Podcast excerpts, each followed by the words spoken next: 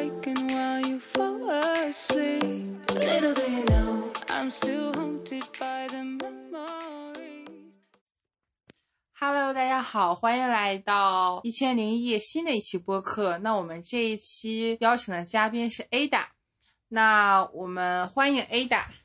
嗯，大家好，我是 Ada。啊，那可以麻烦 Ada 做一个简单自我介绍呢？啊，好，可以的。呃，我现在是一个自由撰稿人，就是如果宽泛的说，可能就是自由职业者。然后那个我大学念的是戏剧文学，之后就等于一直在做相关的文字工作。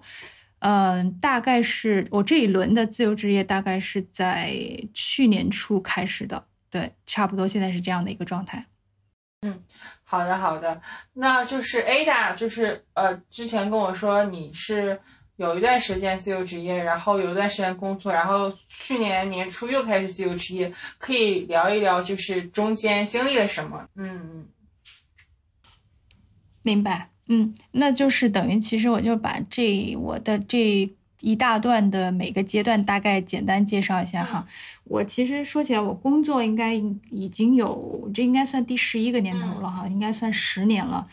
然后我等于因为就是在大学毕业之后就就去了影视公司公司工作，然后做。呃，剧本策划就是一般的那种做班制的工作，但是那个时候呢，自由职业的那个萌芽已经在我脑海里扎根了。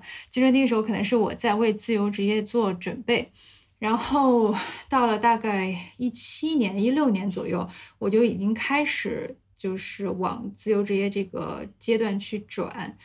然后做了一段时间自由职业之后呢，我因为我之后可能也会讲到，就是经历了一些波动，我又回到公司去工作。在这个过程中，其实我也是在慢慢的，呃，坚定也好，或者是在肯定自己的一个态度和和向往自由职业的一个决心，就是在这个阶段形成的。然后直到我去年年初，二零二零年的年初，我开始这新的一轮的自由职业，就从这个阶段开始，我觉得我应该是。不会考虑再再去公司上班，就是会要做一个自由职业者了。对，就基本上是这样了。对，那之前就是比如说，呃，自由职业又工作又回去工作，是因为经济不稳定吗？还是是原因是什么呢？就是什么原因哈？就是当时呃，那个处在我一个。非常特殊的阶段，因为那时候我刚好应该是三十岁的时候，然后处在我一个人生又比较迷茫的阶段，然后就会想，哎，我我我工作的意义是什么？然后我我甚至我生活的意义是什么？我就很会去想这些很庞大的命题或者是问题。然后那个时候，其实我已经是在做自由职业，而且相对来说比较稳定了。不管是收入啊，还是项目啊，还是客户，就其实我已经形成一个比较稳定的体系。但是呢，我整个状态是处在一个不太稳定的状态，就是相当于我没有太确定我要不要把这条路走下去。所以，当我陷入到不管是外界的迷茫，还是内在的迷茫到一个底一个极点的时候，我当时给自己放了三个月的假，我就想要通过这两三个月吧调整一下自己，然后在那三个月里，我还做了一件事，我去考了一个健身教练的执照，因为我我自己比较喜欢健身哈。然后完成这件事情之后呢，我突然就陷入了一个空白，就是还有一个就是很很慌乱的一个状态，我就想我接下来要干嘛，我又没有确定我继续做自由职业。我也不知道我是不是要回到公司。就在这个天人交战的时候呢，我有一个朋友给我推荐了一个大公司、大平台的一个工作机会，然后他就。劝我，他就说：“你看，你从毕业之后一直是在，因为影视公司可能就是在，比如说小的平台或者小的工作室，我没有去大公司经历过。然后我这个朋友他是走的是职场的道路，所以他就非常推荐我去所谓现在我们说的大厂啊、大公司、大平台，他就让我去试一试。然后我就会动摇，我就说，也许我应该去做这个尝试。如果我我要是坚持走自己自由职业的话，我会不会把自己的路走窄了？”我会不会就是限制自己了？我当时会有这样的想法，这是一个。然后第二点呢，就是你刚刚说的，就是经济方面，就是我当时还有一个所谓的自由职业的盲点，是我没有清楚到一点，就是自由职业它一定是有空窗期的，就是它可能一个一段时间有活，或者是有一段时间，比如说半个月、一个月，它一定是有这样的空窗期，它是正常的。但是对于我当时来说，我刚刚休假了三个月，我肯定没法一下子有有项目，对吧？我当时就会想啊，我是不是就就没有活没有活结了？就是很现实的一个问题，我就会心慌。所以我当时就正好有那么一个工作机会，我就说，要不我就去回公司去上上班吧。就就就这么走了一遭，然后再去那儿上了一年半的班。我也是在这个过程中，我发现啊，真的不喜欢坐班，而且我也是，呃，打破了之前的一个一个怎么说，就是一个焦虑点吧。我就是觉得是不是我接不着活，但其实我去上去公司上班之后，很快又接到了那个兼职的活，所以就是在这个过程中，我就明确了啊，空窗期是正常的，然后我还是要走自己自由职业的。就这两点。之前那个是大厂吗？呃，就是他们可能所谓的五百强的一家公司。啊啊啊啊！对，啊啊，的确是我去过的。是做还是？呃呃，不是影视行业了，它是它其实可以算作是，呃，大健康产业。因为当时我我对我这这个领域也比较也比较感兴趣吧，所以就就去那个是做的文案这边部分吗？还是说？对，没错，职那个职位还是在文案和那个宣传运营啊、内容啊这这个大的板块。所以就是后来就是从辞职，你是辞职立刻成为自由职业者的吗？嗯，你说这一轮是吧？对对对。啊，这一轮的话还特别巧的一点就是，我本来给自己定的时间是。一年，因为哦，还有刚才忘记说一点，就是我为什么还要当时要面临去回公司上班，就是我当时还需要还房贷，我需要保持我的现金流。对，哎，但是我这个房贷是只需要一年半就结束了，所以我当时给自己定的时间也是这么长。然后特别巧的一点就是，我这个工作到一年半的时候，那个正好也是在疫情刚开始的时候，然后公司结果把我们整个部门给端了。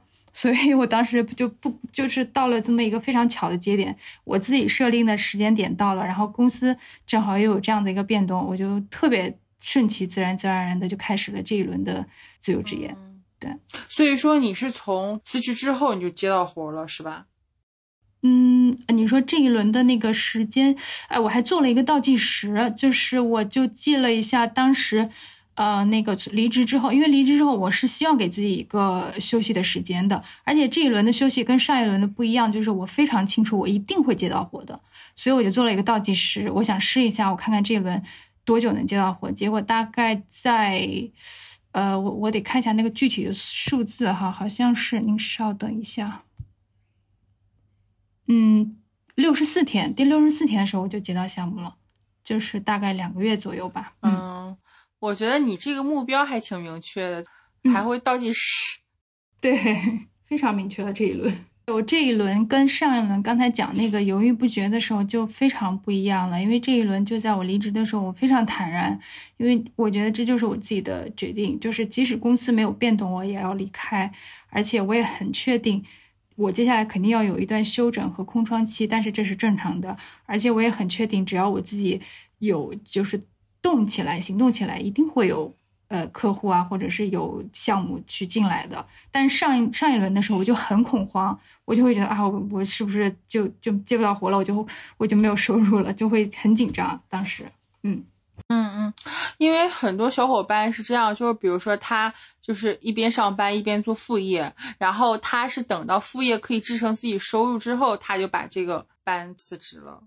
你是这样吗？啊。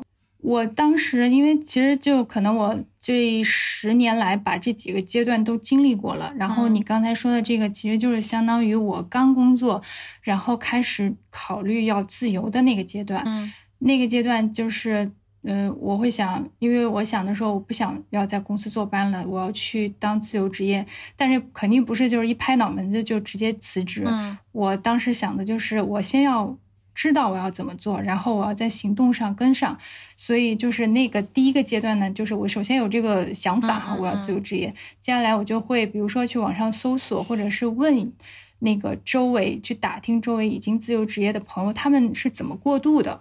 那得到结论就是，我可能先要有所谓的兼职，先要有就现在所谓的斜杠身份哈，然后我的我的所谓的主业之外的那些收入，因为当时就考虑的很清很很直接嘛，就是那个收入可以支撑我去离开公司，那我再去辞职。所以当时想的就很简单，就这么想的，就是那个呃副业和那个兼职的收入慢慢多过，甚至就超过我的主业了。我觉得那个时间就到了。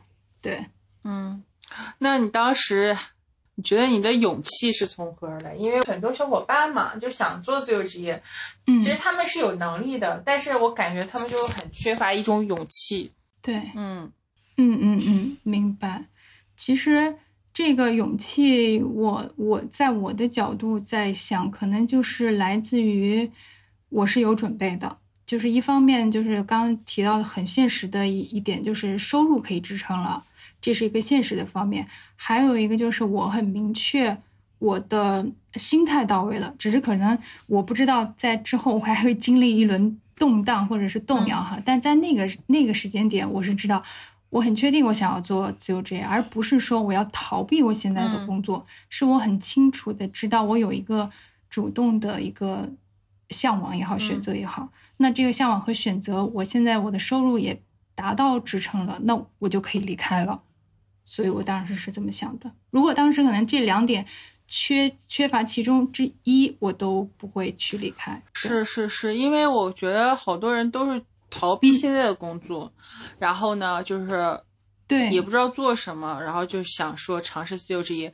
嗯嗯，然后然后其实发后来发现自由职业可能还是有一定难度的，所以说就一直在摇摆。是的，所以我感觉是坚那种坚定的心吧。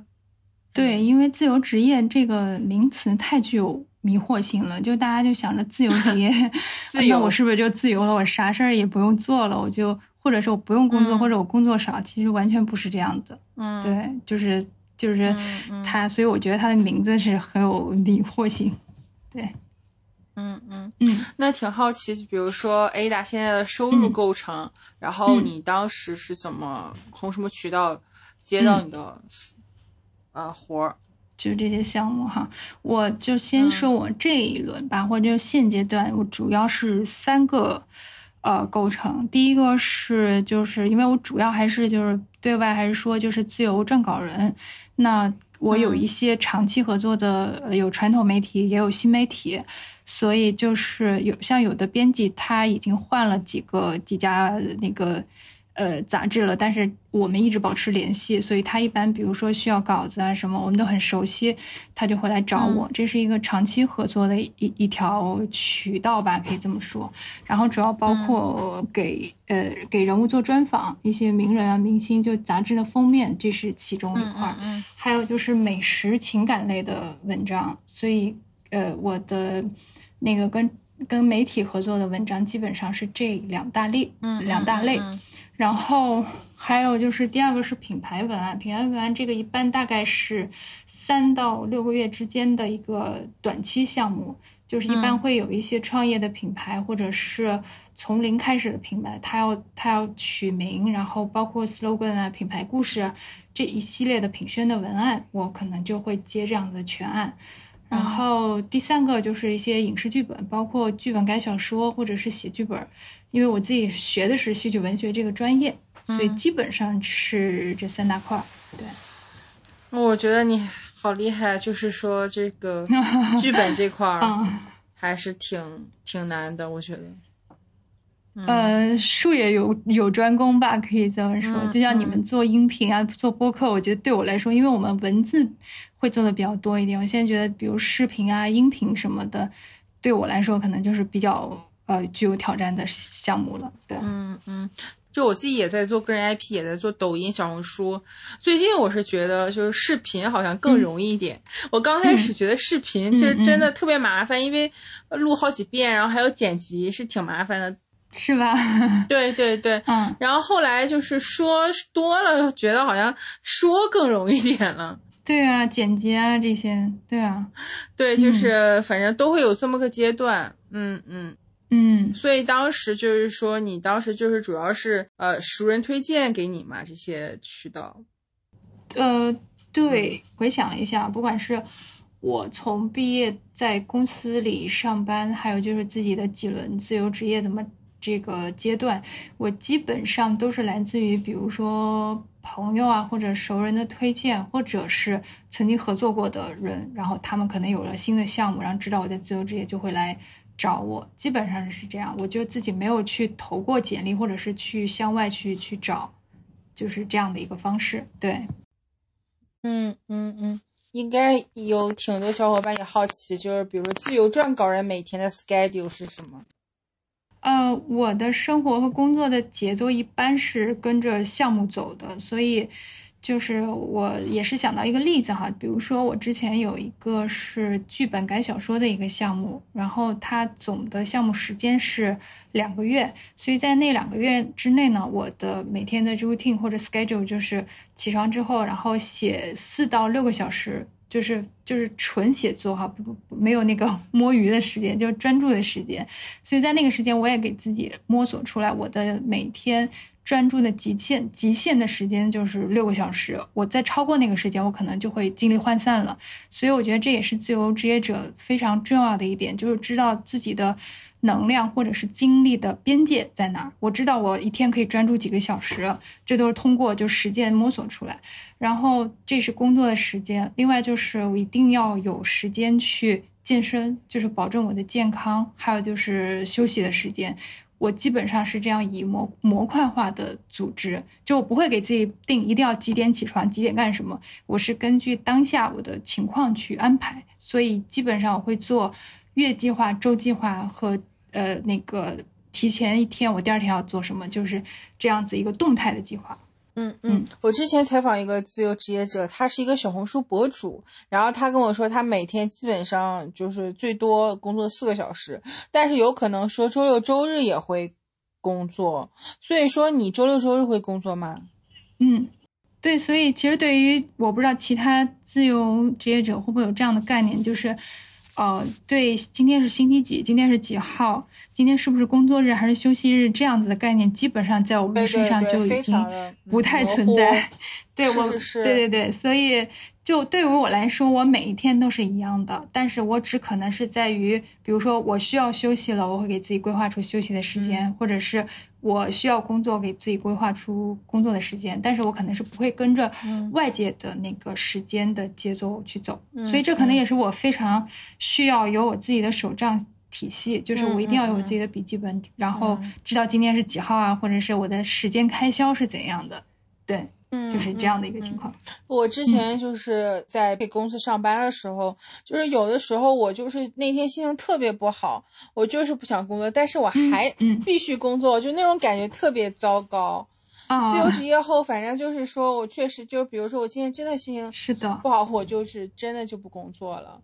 嗯，对，我觉得这块还还真的挺好。嗯，这个可能就是自由职业的所谓的自由。后来发现好像就是经常会心情心情不好，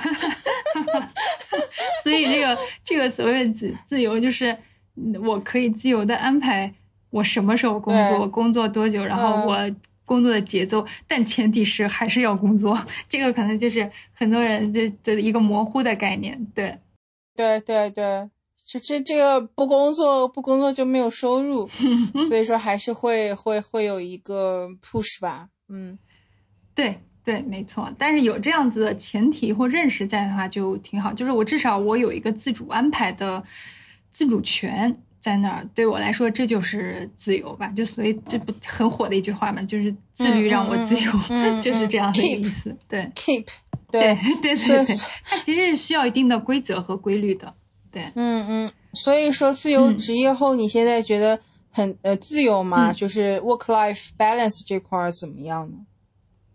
啊，超级自由！我跟你说，就是就是因为就看像刚才说的哈，自由对我来说，你也是喜欢自由，嗯，对，就是尤其是在我之前在公司上班的时候，就就是因为要坐班嘛，就是你无论如要不要打卡什么这些细节都排除的话，你这个人必须得一直盯在那儿，这一天那么多小时，你也可以摸鱼，也可以在专注，但是那种感觉就让我觉得很不自由，所以。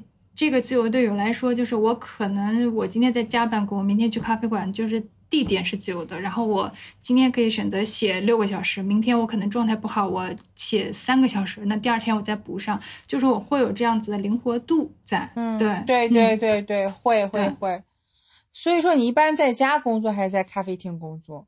嗯，今年可能比较特殊，所以大部分时间应该还是在家。在家后对，我嗯会，我家里我有，我会主要是在书房，然后在厨房和卧室都有放一张桌子，就是那个嗯 看心情，还有餐厅，就是看心情更更改那个那个办公的地点，但是大部分还是在在家里。对，嗯嗯嗯，是是是，那就是比如说，你觉得就是自由职业者的孤独还有自律，你是就是如何解决？因为也有小伙伴跟我说，他想做自由职业者，但是都特别害怕孤独，特别害怕自己不自律。嗯，明白，嗯，就是其实这是两个话题啊，一个就是，嗯，所谓的孤独，还有一个就是所谓的自律。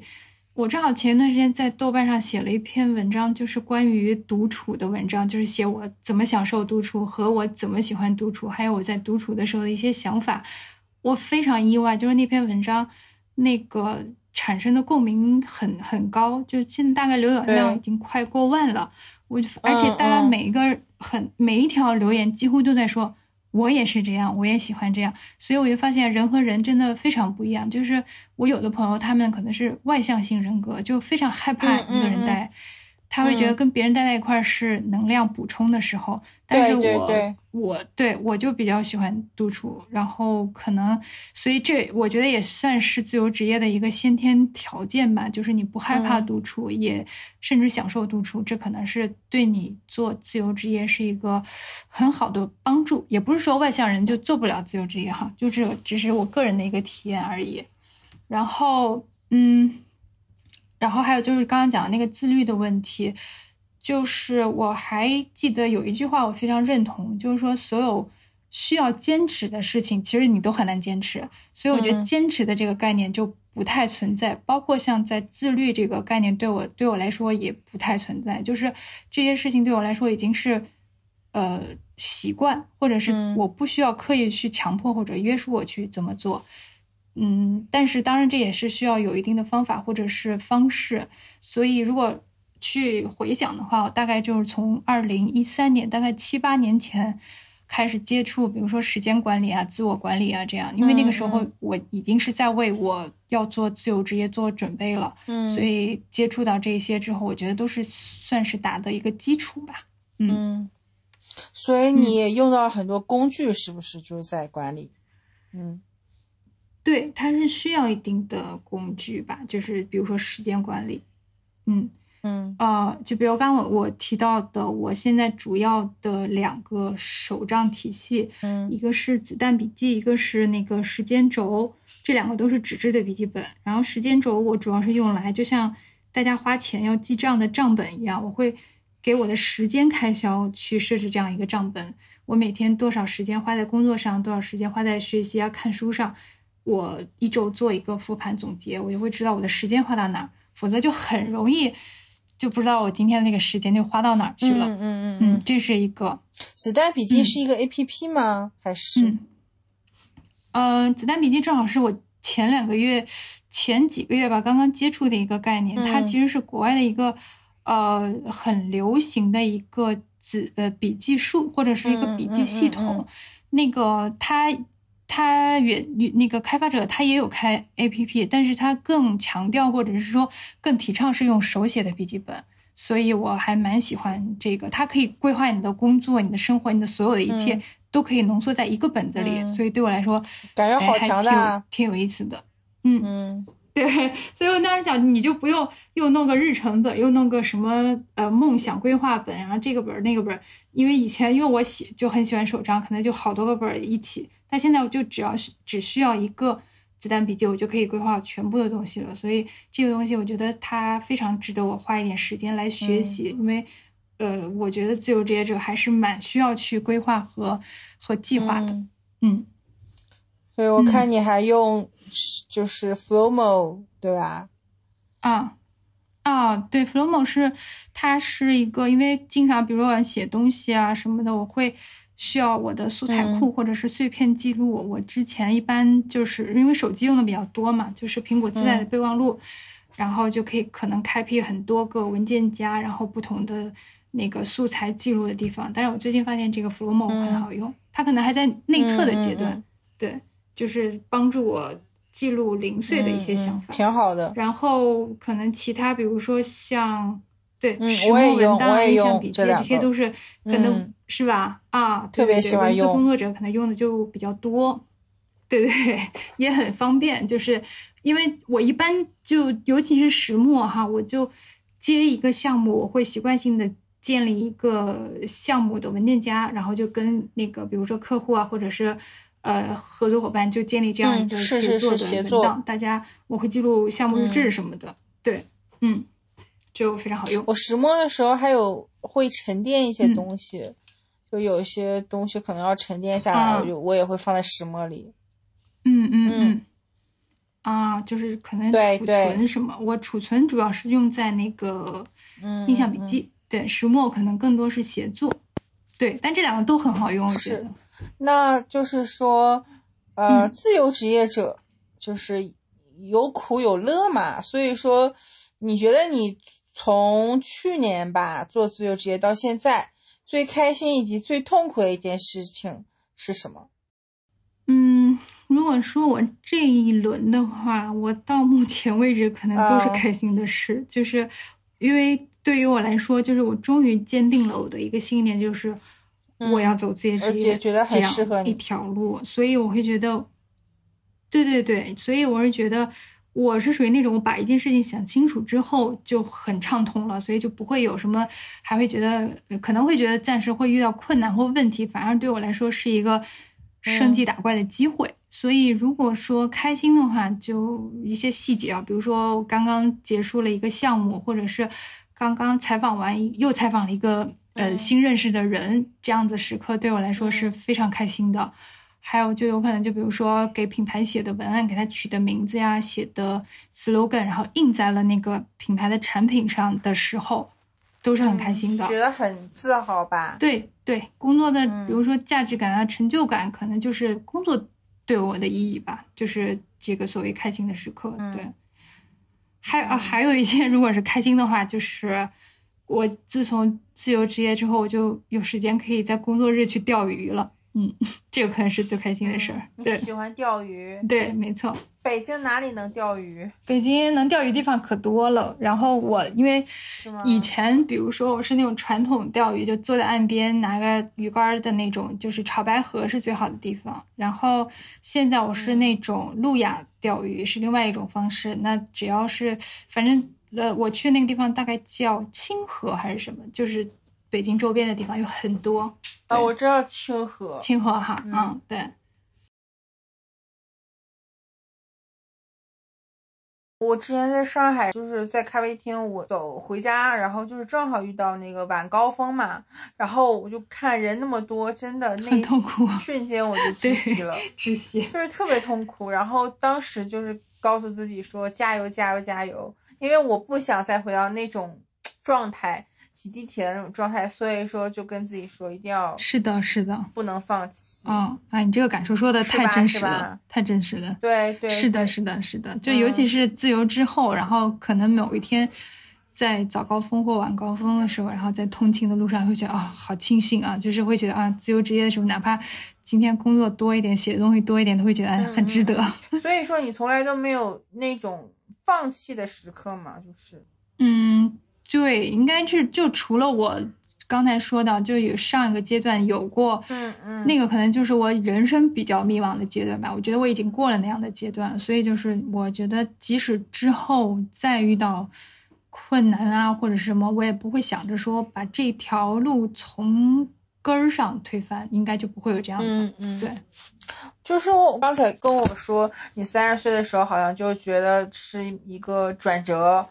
因为我是二十九，马上三十，就周围可能就跟我一届的人就是三十，就感觉好像每个人都在说要不要转行，或者说要不要换一行。对，对对，三十可能也是面临，比如说大家都会说三十而立，女性在三十还有面临，比如说婚姻或者说一些就是问题吧，就是会有这样子的波动感，嗯，就各方面的问题，还有就比如说你要不要在哪一个地地方定居的一个问题，嗯，就各方各面的，对，包括你刚才说的，像我这两年我身边的一些同龄的朋友，可能也就就是比如说二十八九到三十多一点这样浮动的哈。就是很多来来去去的，有的去了深圳，有的去了上海，有的比如说回到了家乡，是啊，成都和杭州去的比较多。对对对，大家会说北上广深压力很大，是的，然后就去杭州、成都可以就稍微压力小一点。杭州可能现在互联网公司比较多，然后成都可能就是巴适一点，就是可能也有。对对对，因为我上学就在成都上的学，我上大学。然后去到四川念书，对，然后毕业之后就来了北京，嗯，对，呃，最后能不能请给我们 Free Lab 小伙伴一些建议以及鼓励？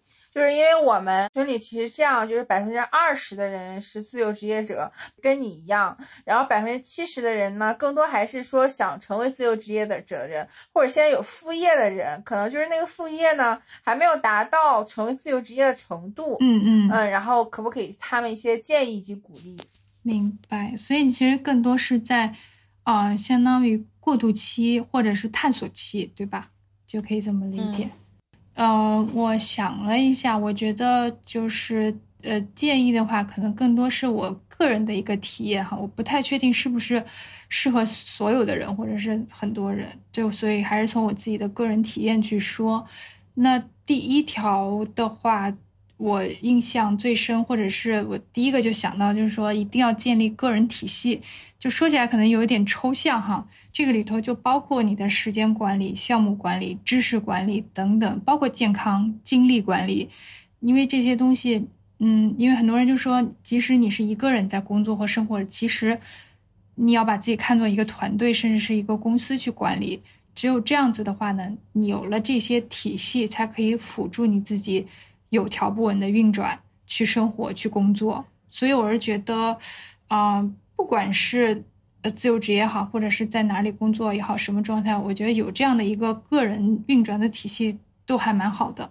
就是可能有的人会觉得没有必要哈，就是条条框框，或者是应该随性一点。但是我就是觉得有了规则之后，才有可能会自由。所以这是我第一个就直接一下想到很强烈的一个直观感受。嗯，然后第二点就是也很重要，就是我觉得健康非常重要。就是因为就好像刚才我们在说的，就是我会那个探索我自己每一天，呃，保持专注的一个能量的边界，就是四到六十小时。其实这个工作量是很大的，因为要保持嗯嗯大脑的高度集中，其实是很消耗人的。所以这也要求说我得需要有一个健康的身体，或者是说，呃，健康的那个良好的精神状态。所以这个也很重要。嗯，然后第三个的话就是，呃，也是延续第二点吧，就是你你需要知道你自己的能量的边界。这个可能讲起来又很抽象的一点，就是我我也是在这些年慢慢的知道我自己。比如说，我会觉得我需要有独处的时间来恢复我的能量和精力。那我可能我有的时候就得去拒绝掉一些社交也好，一些应酬也好。就是我，我得保护我自己的能量，否则的话，我没法去支撑我自己的一个一个体系的运转，所以这是有一点。但是有的人会觉得我我需要去接触很多人，我才有能量，所以这个就是你要了解自己，这是一个前提。对。然后还有就是，嗯，包括到现在我自己也特别坚持的一点就是不要停止学习，嗯，尤其是做自由职业者的话，你需要去。不断的更新自己也好，或者是充实自己也好，才有可能去跟上，就是你的所谓的你的业务的发展，或者是项目的发展。而且除了要在输入啊、输出的平衡，还有就是要呃，比如说这个可能很多小伙伴也会有意识到，比如说半年啊，或者是年终的总结复盘，这些都非常非常有必要。而且如果是讲到。细节的话，可能就是我都习惯说，在每一个项目我都会建立项目日志，然后阶段性的项目呃报告啊总结，去反馈给我的客户或者是我这个项目负责人，对方往往的态度都是非常惊喜，因为这些是他们没有要求我去做，但是是我自己给我自己的要求去做。我觉得这样子的话就会体现一个自由职业者的专业度，所以这一点的话，我觉得也蛮重要。对，嗯。是这块儿，我觉得要向你学习。对，这是算是就是也是那个，就是我跟一些很厉害的自由职业者，包括就像前辈啊，或者是呃有经验的这些优秀的人，他们就会也会这样去输出一些所谓的经验。然后，嗯，我觉得，所以这也是我刚刚要说的最后一点，就是尽可能的去跟。其他的自由职业者、同频者去保持交流、保持联系、互通有无，就是还蛮重要的。对，就基本上这几点吧。嗯，好的，好的，非常非常感谢，我觉得这些建议非常非常好。嗯，那今天的播客就结束了。好的，拜拜。那就先聊到这里。好，拜拜，拜拜。Little do you know I I love you till the sun dies. Little do you know